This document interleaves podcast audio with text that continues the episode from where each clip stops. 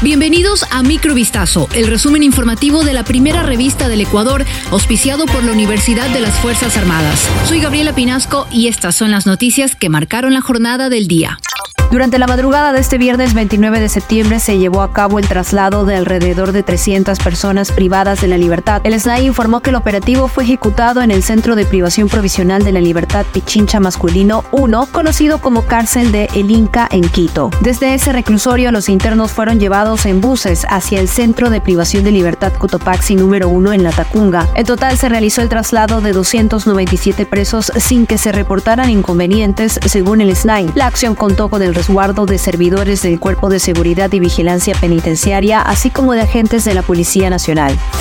Un juez negó la demanda de amparo presentada por asambleístas electos de la Revolución Ciudadana para impedir que el exministro del Interior, Patricio Carrillo, pueda ser posesionado como asambleísta al contar con una inhabilitación de dos años para ejercer cargos públicos impuesta por la Asamblea Nacional. El movimiento construye, con el que el exministro y exdirector general de la Policía fue electo asambleísta, anunció este viernes en un comunicado que la nueva decisión judicial no dio la razón a las autoridades de la demanda y permitirá que pueda en su escaño de la Asamblea. Construye, que tenía como candidato presidencial a Fernando Villavicencio, celebró la negativa del juez a aceptar la demanda presentada por un grupo de asambleístas electos de Revolución Ciudadana. Construye indicó que el fallo judicial está en concordancia con las decisiones del Consejo Nacional Electoral y del Tribunal Contencioso Electoral, que no dieron paso a las impugnaciones presentadas contra la candidatura de Carrillo.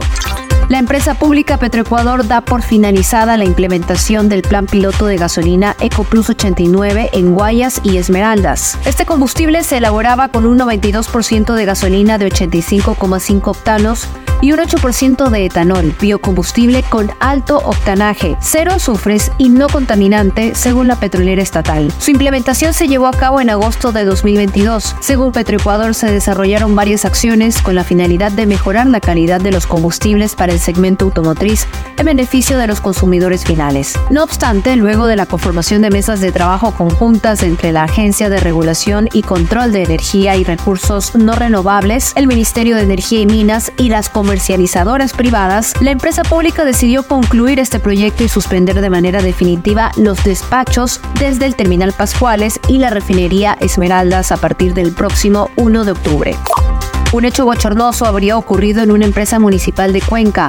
Un cajero le quitó dinero a un adulto mayor que fue a pagar la planilla de servicios básicos, según denunció el alcalde de esa ciudad, Cristian Zamora. En redes sociales circuló un video en el que se observa a un cajero de la empresa de telecomunicaciones y agua potable contando múltiples billetes entregados por un adulto mayor. En un momento, el funcionario mete sigilosamente con sus dedos uno de los billetes debajo del teclado de la computadora y luego continúa manipulando el dinero. El presunto robo fue captado por las cámaras de seguridad de la entidad. El alcalde de Cuenca puso en evidencia esta situación en la red social X, donde incluso publicó el apellido del implicado y el de su abogado.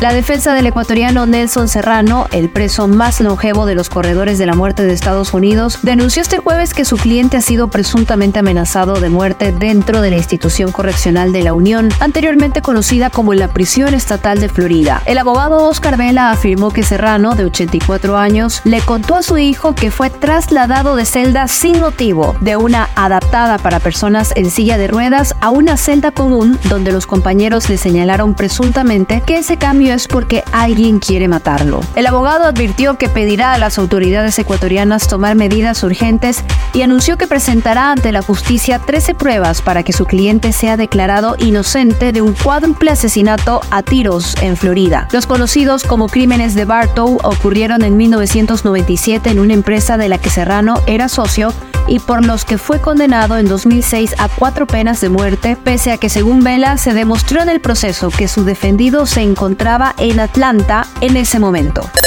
Microvistazo fue auspiciado por la Universidad de las Fuerzas Armadas. Volvemos mañana con más. Sigan pendientes a vistazo.com y a nuestras redes sociales.